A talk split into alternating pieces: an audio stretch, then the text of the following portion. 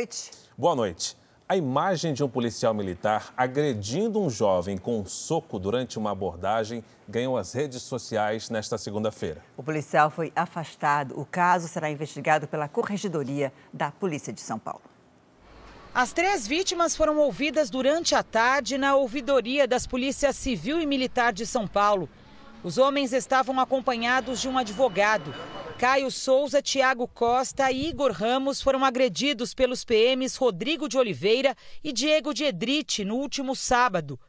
Caio é o homem que recebe um soco no rosto do policial militar. Estou muito abalado, fisicamente, psicologicamente. A abordagem em Caieiras, na Grande São Paulo, foi gravada. Primeiro, o policial ofende Caio. Sou ninguém, isso é lei.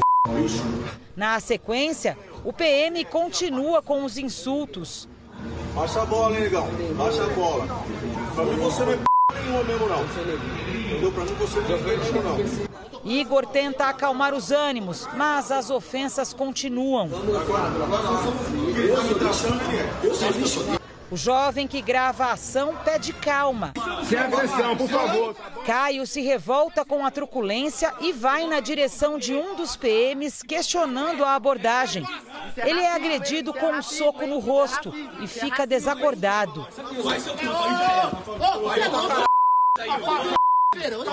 Eu não esperava que ia passar isso nunca na minha vida, entendeu? Eu tenho 33 anos de idade, trabalho, é, carrego cilindro de oxigênio, salvando pessoas, salvando vidas, como está nessa pandemia aí. A defesa dos três homens não acredita que eles foram abordados aleatoriamente na rua. Tudo aconteceu na frente da casa de Igor. Segundo o advogado, um dos PMs é aluno numa academia de ginástica em que Igor é instrutor. E os dois teriam tido um desentendimento há alguns meses. Quando saíram da academia, o policial falou para ele: senhor é professor aqui, eu sou polícia na rua. Não podemos confirmar, mas indica que é uma certa vingança. A corregedoria da PM acompanha o caso. Um inquérito policial militar foi aberto. Rodrigo de Oliveira, o PM que deu o soco em Caio, foi afastado do trabalho nas ruas. As imagens deixam clara que os jovens não cometeram crime nenhum. Na verdade, eles foram vítimas de um abuso de autoridade praticado pelos policiais. A declaração dos policiais é absolutamente inverossímil.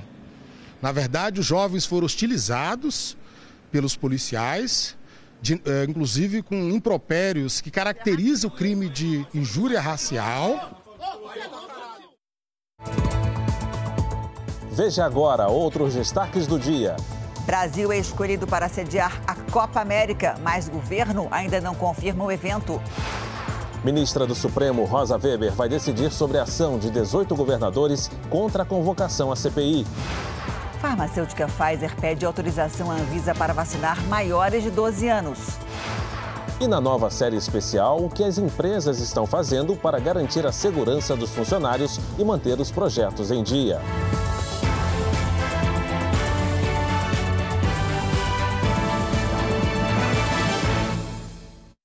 Oferecimento Bradesco. Experimente o futuro hoje.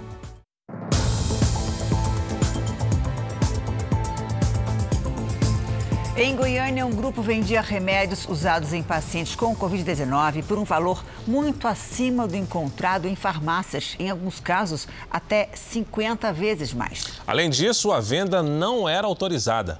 A negociação era feita pela internet. Tem oito, oito unidades, cada caixinha vem com quatro. Já tá aqui na minha mão. Se você falar que quer, eu despacho para você. Tem como você cair esse preço um pouquinho, não? Porque o outro falou que fica 17 mil.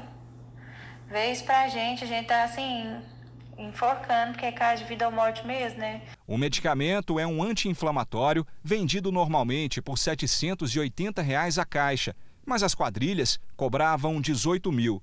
E os criminosos queriam 48 mil reais pelo mesmo remédio em versão para seringa. É um tratamento de alto custo, não é usado com muita frequência, ele é, ele é guardado para os casos mais graves e está em falta no mercado. Já se sabe que as duas quadrilhas que foram desarticuladas vendiam os medicamentos de forma clandestina para parentes de pacientes de Goiás, Distrito Federal, Mato Grosso, Mato Grosso do Sul, São Paulo e Pará. Além dos vendedores, os grupos eram formados por representantes de distribuidoras de remédios e donos de farmácias, que eram responsáveis por fornecer os medicamentos. No carro de um dos investigados, a polícia encontrou sedativos que também estão em falta no mercado e são usados para intubação de pacientes. É triste ver pessoas vislumbrarem nesse contexto social uma oportunidade de lucro, um lucro criminoso e um lucro ilimitado, uma vez que ficou comprovado também que eles ganhavam 10 vezes mais do que o valor cobrado por essa medicação no mercado regular. No Brasil, apenas farmácias e drogarias autorizadas pela vigilância sanitária podem fazer comércio de medicamentos. Se considerados culpados, os envolvidos no esquema podem responder por associação criminosa e crime contra a saúde pública. As fraudes e os chamados gatos de energia elétrica, aquelas ligações clandestinas, provocaram em um ano no Brasil mais de 5 bilhões de reais de prejuízo às empresas do setor. Na Grande São Paulo, só de janeiro a março deste ano, o número de ocorrências foi seis vezes maior que em relação ao ano passado. E o problema não atingia apenas a população de baixa renda, não. Para fazer um trabalho aparentemente simples de inspeção de rotina, Muitas vezes, os eletricistas precisam de reforço da polícia. As fraudes e furto de energia já representam um prejuízo superior a 5 bilhões de reais às concessionárias, segundo a Agência Nacional de Energia Elétrica. Agora, olha, até com a ajuda dos funcionários da própria padaria, a polícia está retirando um espelho onde ficaria a central de medição, o que já não é muito usual. O estabelecimento já havia sido autuado antes. Mesmo assim, conseguiu abrir uma outra conta, usando um endereço inexistente, como se fosse residencial.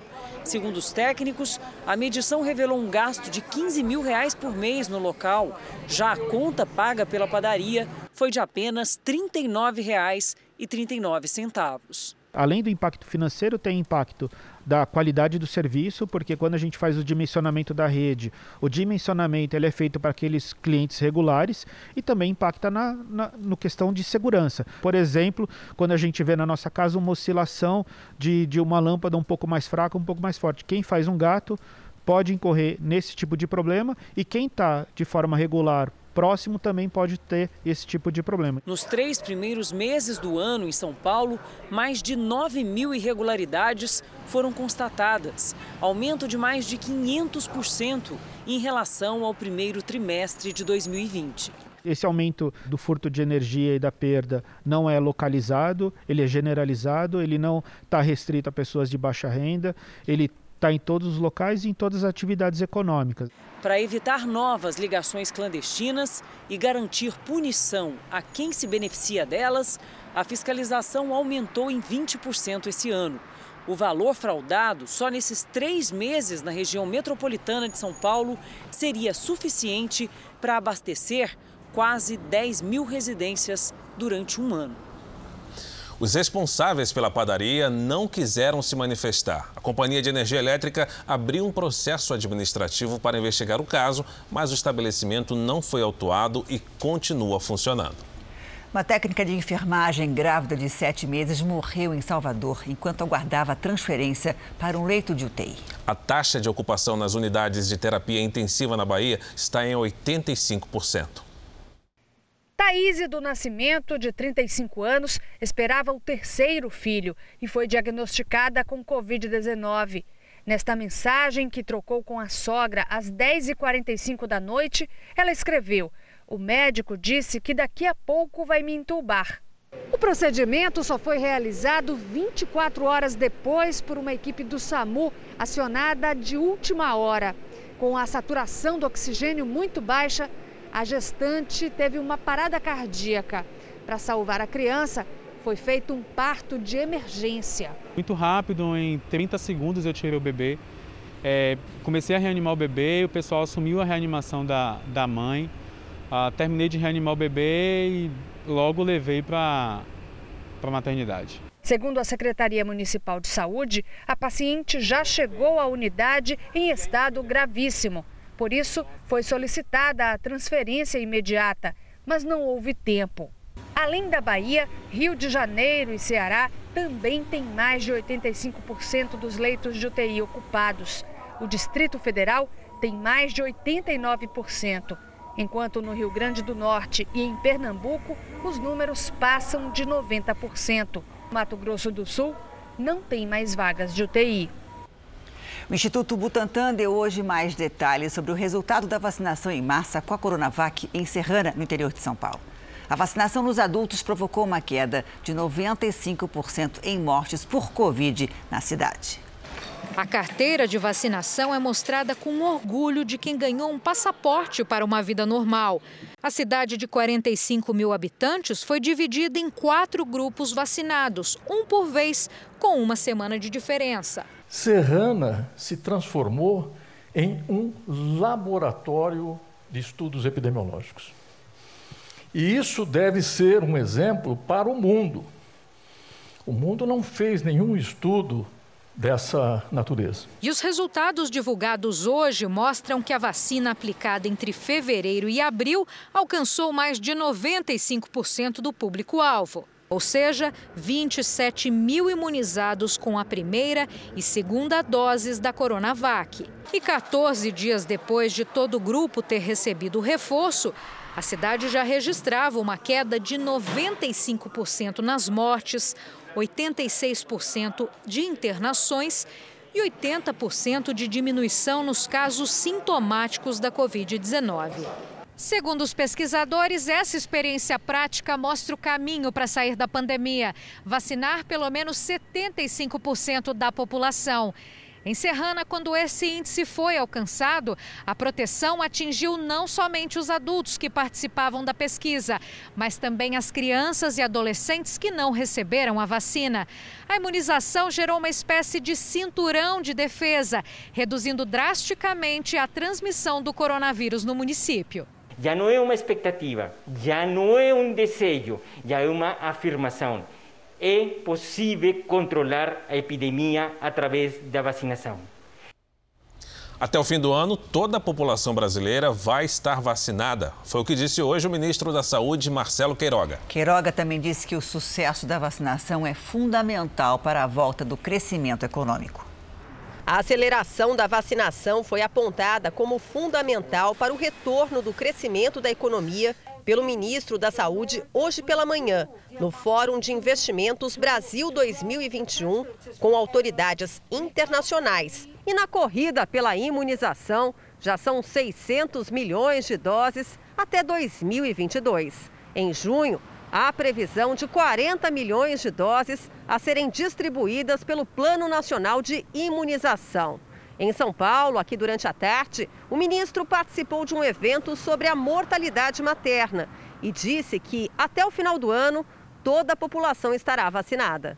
Esse ano, especialmente, o Ministério da Saúde tem trabalhado bastante para que o nosso Programa Nacional de Imunização ele cumpra com a sua tradição. Um orgulho de todos os brasileiros e do mundo. Até o final do ano, teremos a nossa população é, imunizada. O Rio de Janeiro retomou hoje a vacinação contra o coronavírus por idade para quem não tem comorbidades. A Renata Loures tem outras informações para a gente. Renata, boa noite para você. Oi, Fara, Janine, muito boa noite para vocês, boa noite a todos. A previsão é que em até cinco meses, 90% da população adulta do Rio, ou seja, cerca de 5 milhões de cariocas, já estejam vacinados. Homens e mulheres vacinam em dias alternados. Hoje foram as mulheres com 59 anos e amanhã é a vez dos homens com a mesma idade. Na quarta-feira tem a repescagem para quem não pôde ir. Depois, a campanha segue em uma redução gradativa por idade. Isso aconteceu depois que a imunização dos grupos prioritários foi encerrada por aqui no último sábado. E hoje a Fundação Oswaldo Cruz entregou 600 mil doses da vacina de Oxford em parceria com a farmacêutica AstraZeneca. A maior parte, 450 mil doses, foram destinadas ao estado do Rio. Fara Janine. Obrigado pelas informações, Renata. O Jornal da Record traz agora os números de hoje da pandemia. Segundo o Ministério da Saúde, o país tem 16 milhões 545 mil casos de Covid-19. São mais de 462 mil mortos. Foram 860 registros de mortes nas últimas 24 horas. Entre ontem e hoje, 51 mil pessoas se recuperaram. No total, já são 14 milhões 964 mil pacientes curados e mais de 1 milhão e 118 mil seguem em acompanhamento. E você vai ver daqui a pouco, brigas de condomínio aumentam durante a pandemia. E na série especial, empresas se adaptam para garantir a segurança dos funcionários e também para manter a produtividade.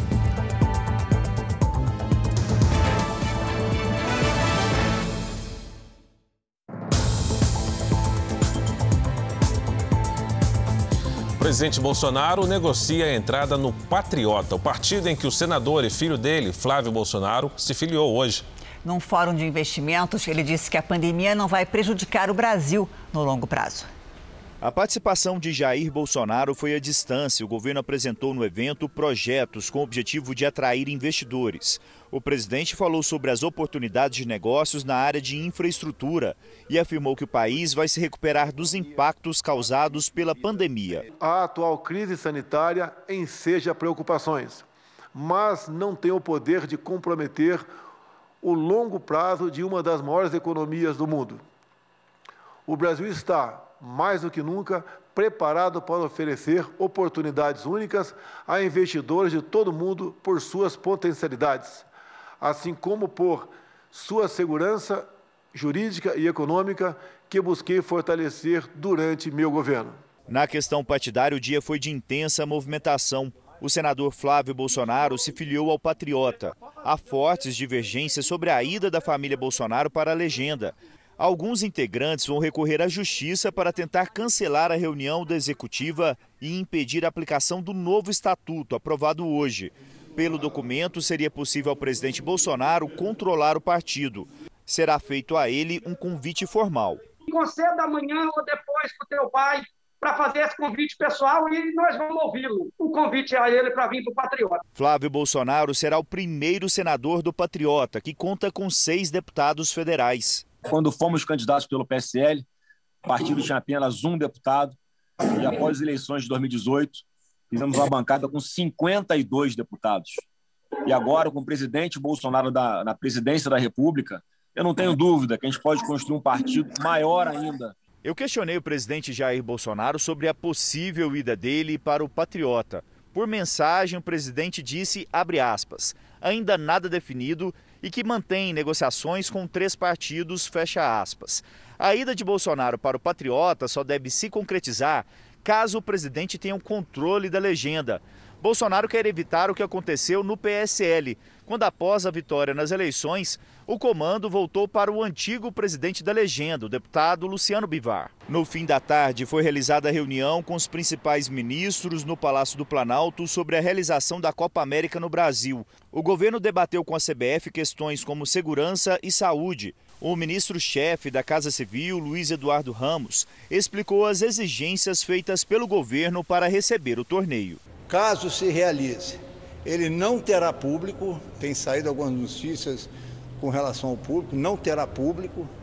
No momento são 10 times, no máximo já foi acordado nessa reunião com a nossa presença e a CBF por meio de videoconferência, tá certo? São 10 times com dois grupos, 65 pessoas pela, por cada delegação, todos vacinados. Foi em posição que nós tratamos com a CBF. Até agora não há documento firmado, apenas essas tratativas. Vou ainda fazer ligações com a CBF, estamos verificando detalhes. Amanhã, se Deus quiser, nós teremos uma posição final. Um levantamento de preços feito em 17 cidades do Brasil aponta onde o custo de vida está mais alto. Patrícia Lages, boa noite para você. Nessa crise, a gente tem que ficar de olho nos preços, né? Tem, Janine, sempre. Boa noite para você e boa noite para você de casa. A gente vai ver aqui o que mais subiu para buscar alternativas. O estudo Custo de Vida Nacional analisou 10 categorias entre produtos e serviços. Entre elas estão serviços domésticos e de utilidade pública, refeições dentro e fora de casa, esporte lazer e também transportes. Porto Alegre é a cidade mais cara para contratar uma diarista ou uma babá, com uma variação de 62% em relação às cidades de Fortaleza e Recife, que são as que têm o custo mais barato. Comer fora de casa pesa mais no bolso do carioca, com 52% de variação.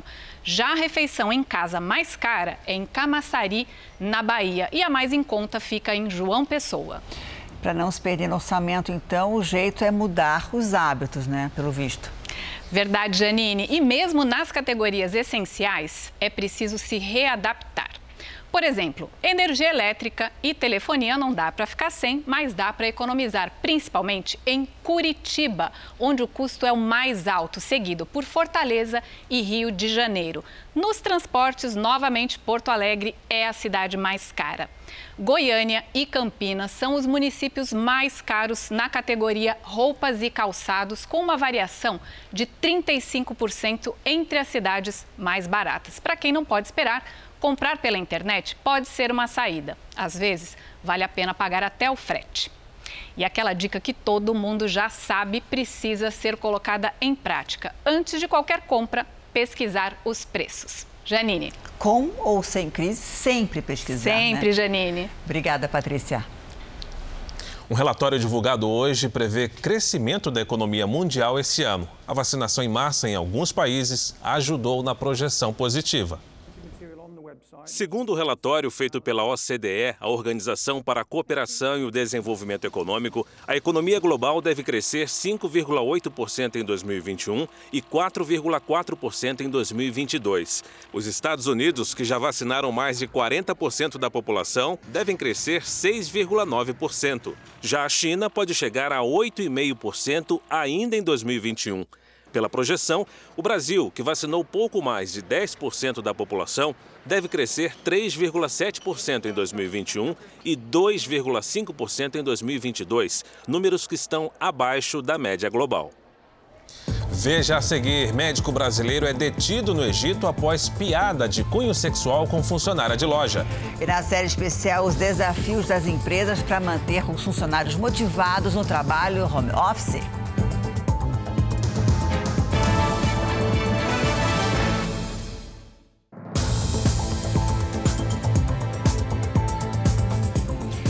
Nessa pandemia, aumentou a ocorrência de brigas entre vizinhos em condomínios. As obras nos apartamentos são os principais motivos de conflitos. A briga em Guarulhos, na Grande São Paulo, é um caso extremo, mas as reclamações são cotidianas. O, dobrou o número de reclamações, é, dobrou também o número de punições, advertências e multas. Uma pesquisa realizada por uma das maiores administradoras de condomínios de São Paulo revela que o número de reclamações e disputas entre vizinhos cresceu 43%. As pessoas não só estão ficando mais tempo dentro de casa, como estão fazendo mais modificações nos apartamentos nesse período. Os síndicos relataram obras em 60% dos condomínios. E é justamente esse o principal motivo de dor de cabeça. Os problemas gerados pelas reformas foram os maiores desafios. Então, esse foi um fenômeno muito claro da pandemia e que e com ele ele traz um monte de questões relacionadas à convivência, porque obra é barulho, são pessoas estranhas no condomínio. De acordo com o IBGE, com a pandemia, quase 8 milhões de pessoas passaram a fazer home office no país. A advogada Isis é uma delas. Teve de aprender a lidar com o barulho na hora do trabalho. Então, hoje em dia, 9 horas, 9 e 15, você já escuta é, quebrando, e isso impacta muito, tanto a gente às vezes fica com dor de cabeça, quanto no trabalho, isso né, a gente não consegue, é, como por exemplo agora. Depois das obras, os maiores problemas foram os conflitos entre vizinhos, o fechamento e o uso das áreas comuns e o cumprimento das normas de segurança. As câmeras mostram que, principalmente, o uso de máscara é descumprido nas mais diversas áreas comuns e por gente de todas as idades. Quando pesa no bolso, a conduta muda, né? Então, o condômino muitas vezes ele precisa é, ser onerado financeiramente para ele entender o peso é, da regra.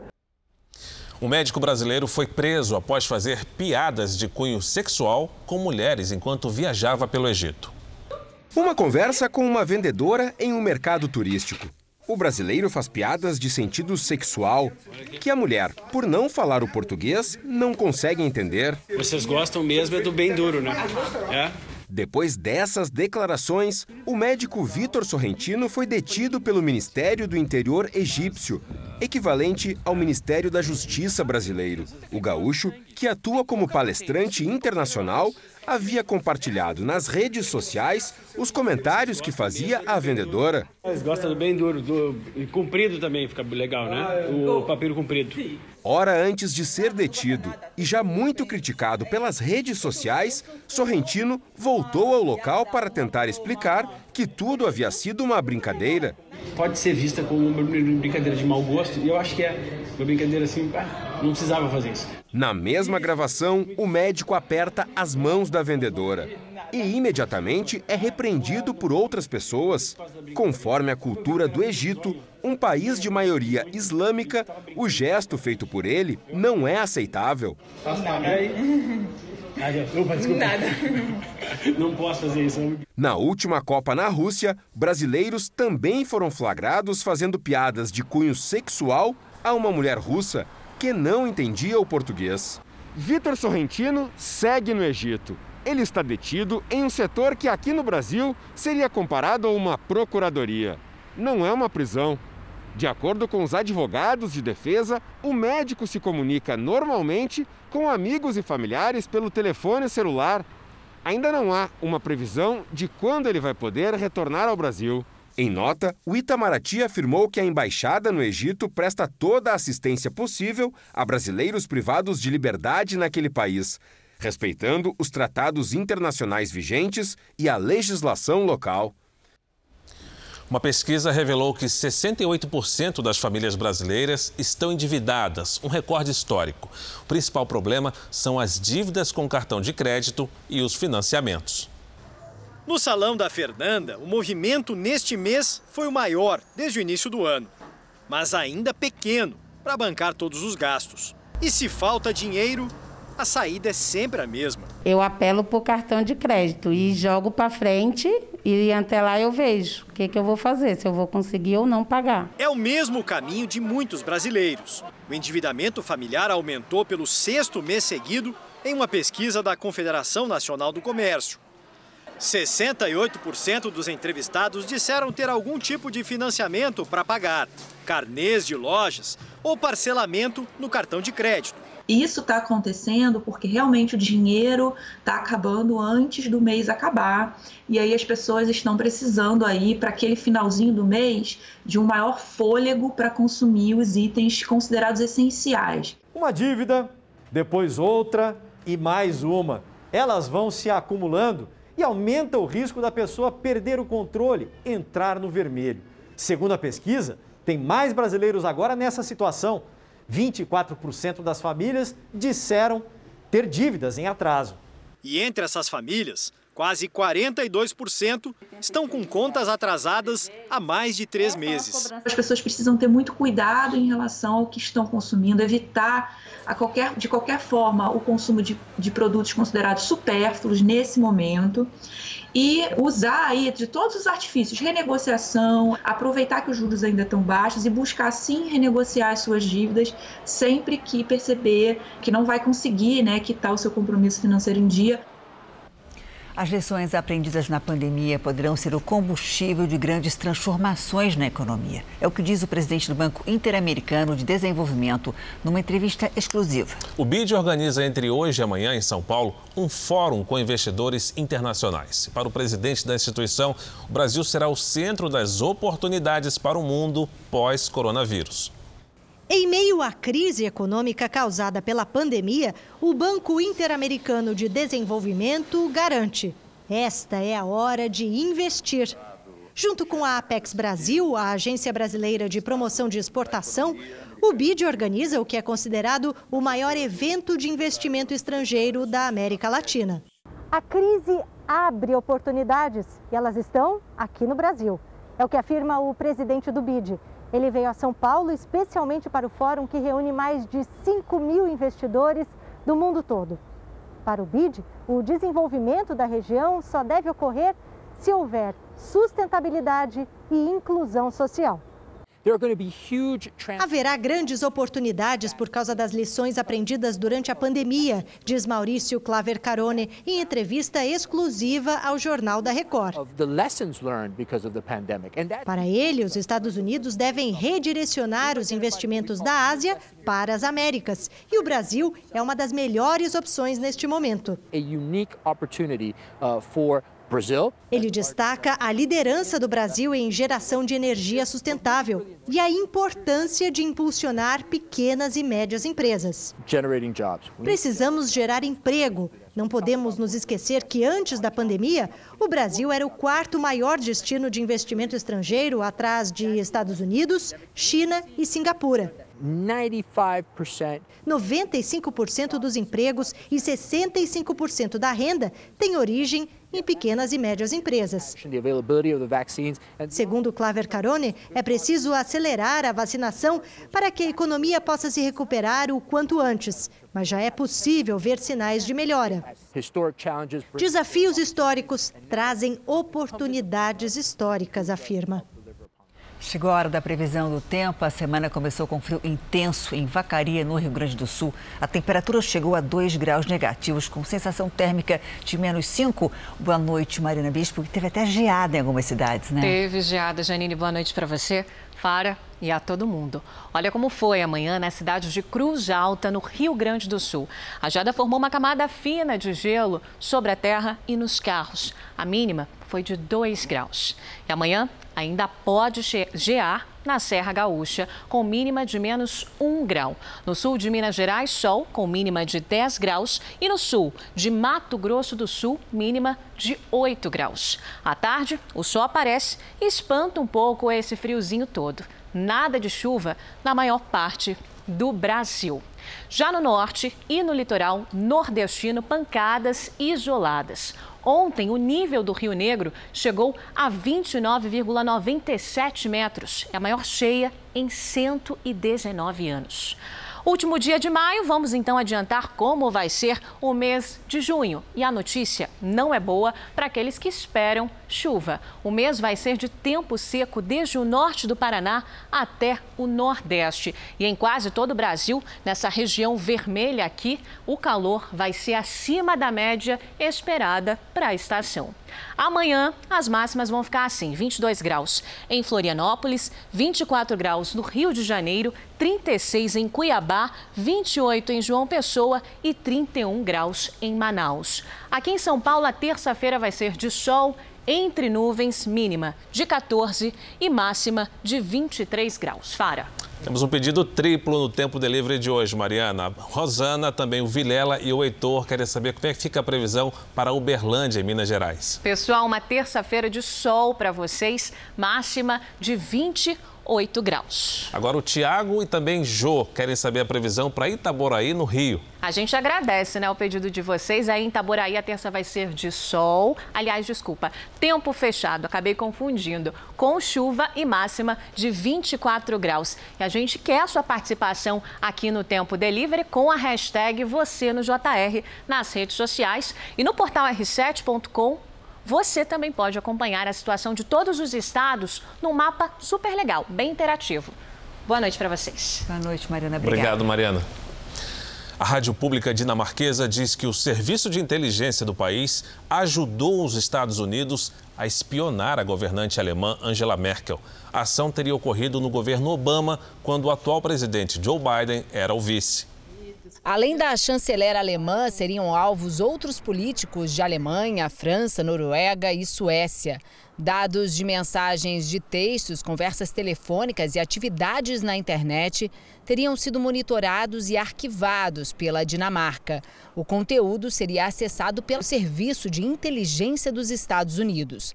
A reação aqui na Europa foi imediata. A Alemanha, a França, Suécia e Noruega pedem explicações à Dinamarca e a Washington e dizem que a espionagem é inaceitável, ainda mais entre aliados.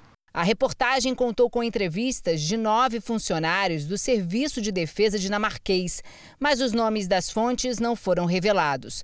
A suposta espionagem teria acontecido entre 2012 e 2014, época em que o presidente americano era o democrata Barack Obama.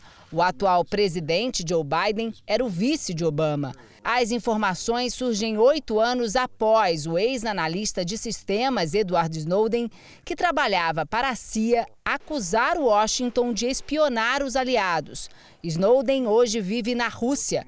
Ele foi acusado criminalmente pelos Estados Unidos por roubo de propriedade do governo, uso não autorizado de informações confidenciais e vazamento de dados sigilosos da segurança do país.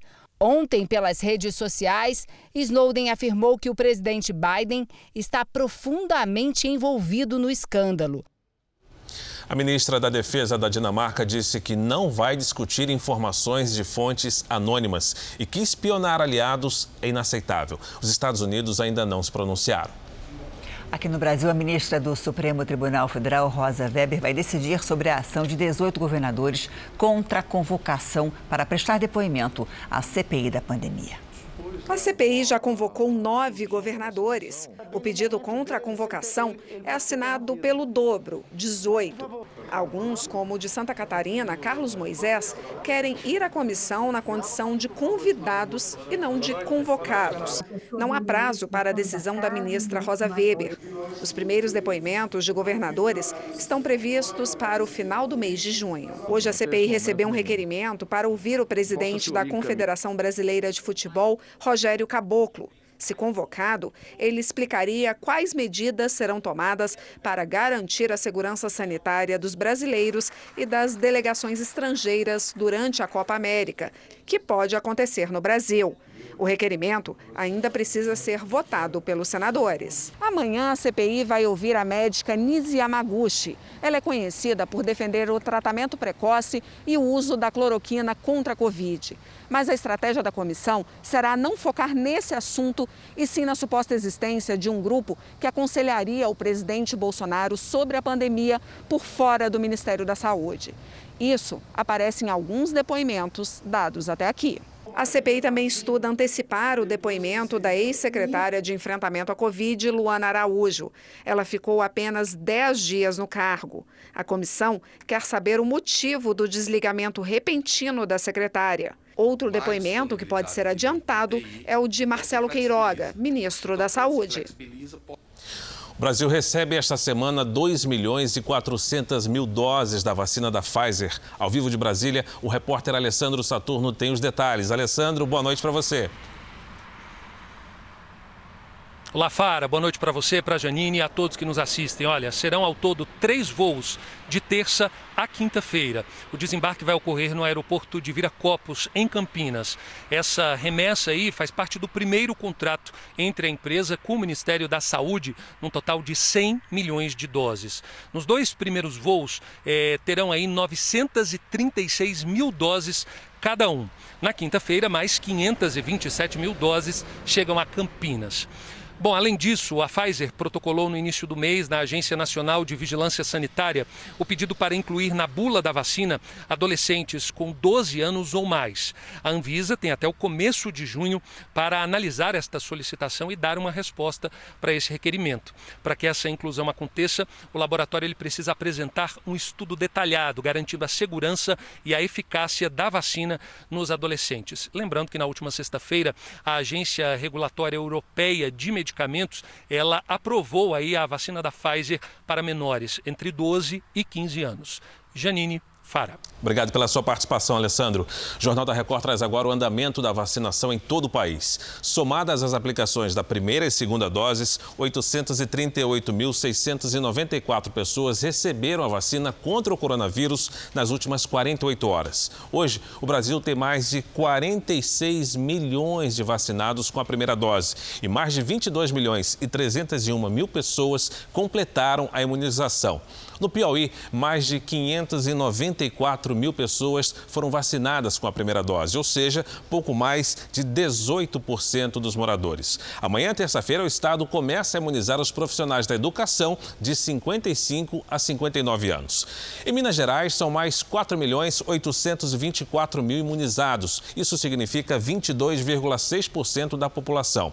São Paulo imunizou mais de 11 milhões 529 mil pessoas, o que representa 24,9% dos paulistas. Amanhã começam a ser vacinados os trabalhadores portuários de todo o estado. No portal r7.com você pode acompanhar a situação de todos os estados no mapa interativo. Vamos agora com a opinião de Augusto Nunes. Oi, Augusto, boa noite para você. Boa noite, Cris. Boa noite, Fara. Boa noite a você que nos acompanha. Em abril de 2020, no auge da pandemia, o silêncio de Nova York, com ruas e calçadas desertas, só era quebrado pela sirene das ambulâncias. Havia um hospital de campanha no Central Park. Os necrotérios estavam congestionados e morriam quase mil pessoas por dia. Nesta primavera norte-americana, o que se vê é uma paisagem extraordinariamente modificada pela eficácia da vacinação intensiva.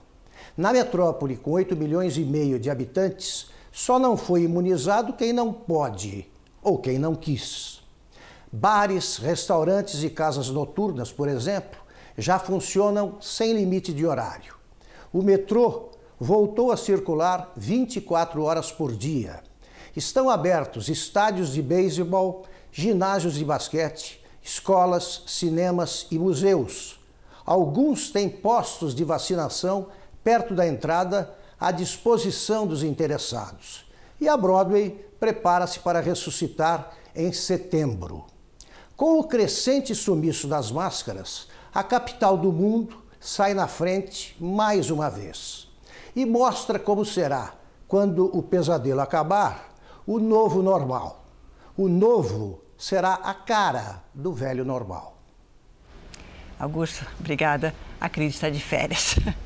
Em Israel, o líder da oposição tem até quarta-feira para formar um novo governo. Para isso, é preciso conquistar a maioria do parlamento.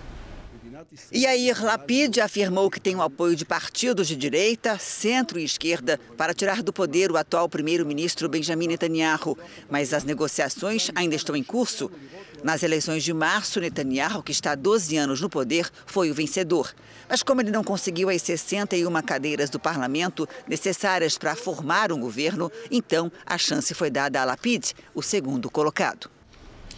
O Brasil foi escolhido para sediar a Copa América depois que Colômbia e Argentina desistiram de sediar o evento. Como nós já vimos aqui, o martelo ainda não está batido. Vai depender das condições de segurança sanitária da competição, que, segundo o governo, não terá torcida. A decisão final fica para amanhã. Vamos ver agora o que já se sabe sobre o evento. Os distúrbios sociais inviabilizaram a Copa América na Colômbia. Na Argentina, a justificativa foi o avanço da pandemia até que a Comebol anunciou hoje o Brasil como nova sede do torneio.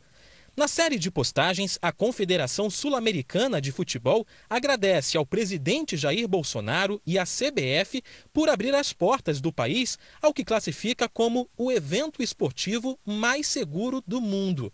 A confirmação da Copa América deve ser definida amanhã pelo governo federal. Hoje, o vice-presidente Hamilton Mourão falou logo após o anúncio. Tendo público, não é problema. É só dividir bem essas sedes aí, acabou. Não é que seja mais seguro, é menos, é menos risco. No país vizinho, a mudança de sede foi criticada pela situação em relação à pandemia. O argentino La Terceira destacou: a Copa América será jogada no Brasil, um dos países mais atingidos pela Covid-19. O El Tiempo também lembrou. Brasil, sede da Copa América, superou as 460 mil mortes por Covid. No Brasil, o governo de Pernambuco destacou a aceleração de casos de Covid nos últimos dias e a necessidade de medidas restritivas. O do Rio Grande do Norte publicou que não recebeu o comunicado oficial, mas que o estado não tem atualmente segurança epidemiológica para receber o evento. Pernambuco e Rio Grande do Norte não vão sediar jogos do campeonato. Hoje, a seleção brasileira treinou normalmente na Granja Comari, em Teresópolis, mas ninguém tocou no assunto. O Maracanã é cotado para novamente ser o palco da final da Copa América.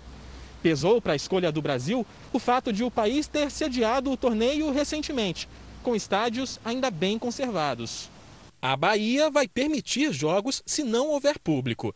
O governador de São Paulo, João Dória, também não se oporia à realização dos jogos, desde que os protocolos no estado sejam cumpridos à risca. Os estádios aqui já estão ocupados pelos jogos programados para a Copa do Brasil e o Brasileirão. De qualquer maneira, eu quero deixar registrado aqui que a Federação Paulista de Futebol tem cumprido rigorosamente os protocolos do Plano São Paulo. E os jogos que foram realizados aqui no Campeonato Paulista foram dentro deste protocolo. O governo de Mato Grosso também concordou em realizar o evento. Sem público, respeitando as, as medidas sanitárias vigentes, é, a Arena Pantanal está à disposição nessas condições. O governador do Rio de Janeiro disse que vai conversar com o prefeito sobre a possível realização de jogos da Copa América.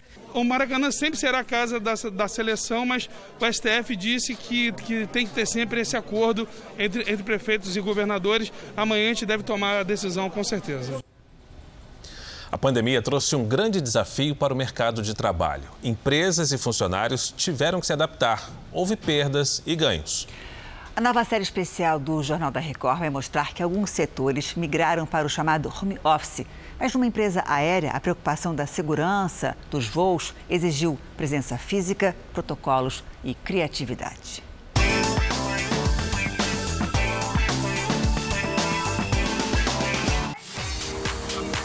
Tem drink, salgadinho, docinho, mas o happy hour da empresa agora é pela internet. Cada um no seu quadrado. Gente, temos muito que celebrar. Um brinde, pessoal. Saúde! Então a gente aproveitou a tecnologia para poder, cada um da sua casa, brindar, comemorar, celebrar e não perder os vínculos. Marina é gerente de RH de uma companhia aérea e teve que comandar uma transformação na empresa para se adaptar à nova realidade. Quem está em casa ainda se acostuma com a confraternização à distância. O ponto positivo é que agora tem mais participantes. A tecnologia ela até e a, a distância aproximou as pessoas. Eu nunca fui na casa de um tripulante meu, de alguém do meu time para conhecer os filhos.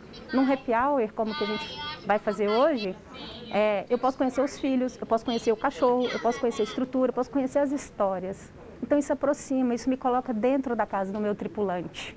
Foi necessário também descobrir uma maneira de escolher novos funcionários para a empresa e o processo seletivo precisou se adaptar aos tempos de distanciamento em plena pandemia do coronavírus. A gente desenvolve técnicas, né? Então, dentre elas, perguntas poderosas que, que a gente avalia se a pessoa tem conexão com o nosso propósito, com os nossos valores.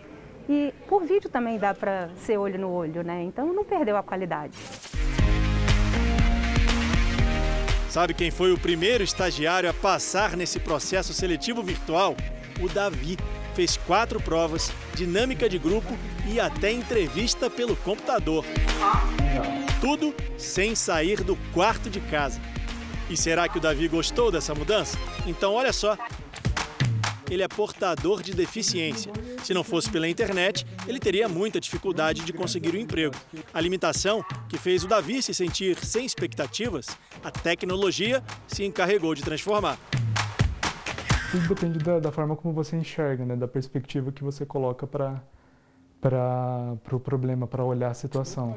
Uma característica dos seres humanos em geral é a capacidade de se adaptar. Então, mesmo em situações difíceis, mesmo em situações doídas e complexas, a gente consegue ser criativo, a gente consegue encontrar novas formas e isso traz outras possibilidades para a gente. Davi tem 26 anos e passou sete entre cirurgias e fisioterapia depois do acidente que tirou o movimento das pernas.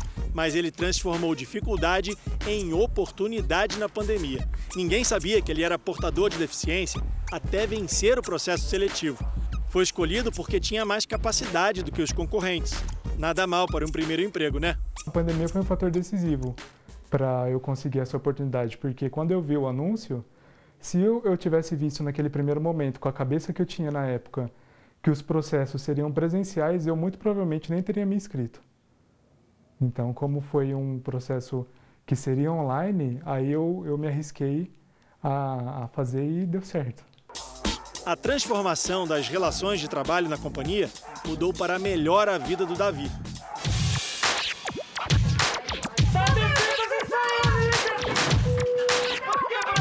Mas nem tudo pode mudar durante a pandemia.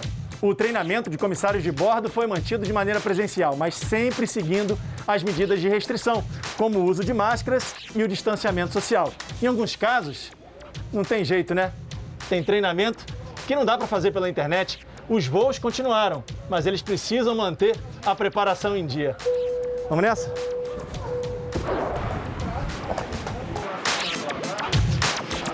Com as restrições, os intervalos entre os cursos de reciclagem ficaram maiores. Parte das aulas também acontece agora em ambientes mais arejados para evitar a contaminação. Marcos é instrutor e ensina os comissários como eles devem agir em casos de acidentes aéreos, técnicas de segurança, salvamento e os caminhos de escape dentro da aeronave para acelerar a saída numa situação de crise. E quando não pode reunir a turma, grava tudo em vídeo e envia pela internet. Ele também dá aulas ao vivo pelo computador. E sabe aquela história de que apresentador de TV está na bancada só de gravata e com a parte de cima do terno? Marcos confessa que com ele é assim mesmo. Afinal, está em casa, né? Me sinto muito à vontade, fico de chinelo. Aí eu sempre começo a, a aula com música para os alunos, para a gente se distrair né, para a gente falar um pouquinho de como é que eles estão passando nesse momento também. Tivemos alguns casos né, de colegas né, que tiveram perdas próximas, né, de familiares próximos, então é bom a gente ter esse acolhimento, esse calor humano, mesmo que seja de uma maneira online. Com a pandemia, Marcos teve a chance de colocar em prática o que aprendeu quando era mais novo, um talento descoberto antes de começar a carreira na aviação. Com um pouquinho de treino, o comissário revelou habilidades de um ótimo comunicador, mas sempre com a atenção voltada para o que ama fazer, que é viajar de avião. Na adolescência, eu fiz teatro.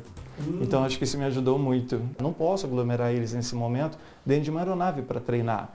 Então eu faço o vídeo e levo essa informação para ele. O instrutor virou ator. O comissário não. O comissário continua cuidando da segurança dos nossos clientes. Jornal da Record termina aqui. A edição de hoje na íntegra e também a nossa versão em podcast estão no Play Plus e em todas as nossas plataformas digitais. E à meia-noite e meia tem mais Jornal da Record. Fica agora com a novela Gênesis. Boa noite para você e a gente se vê amanhã. Excelente noite para você e até amanhã.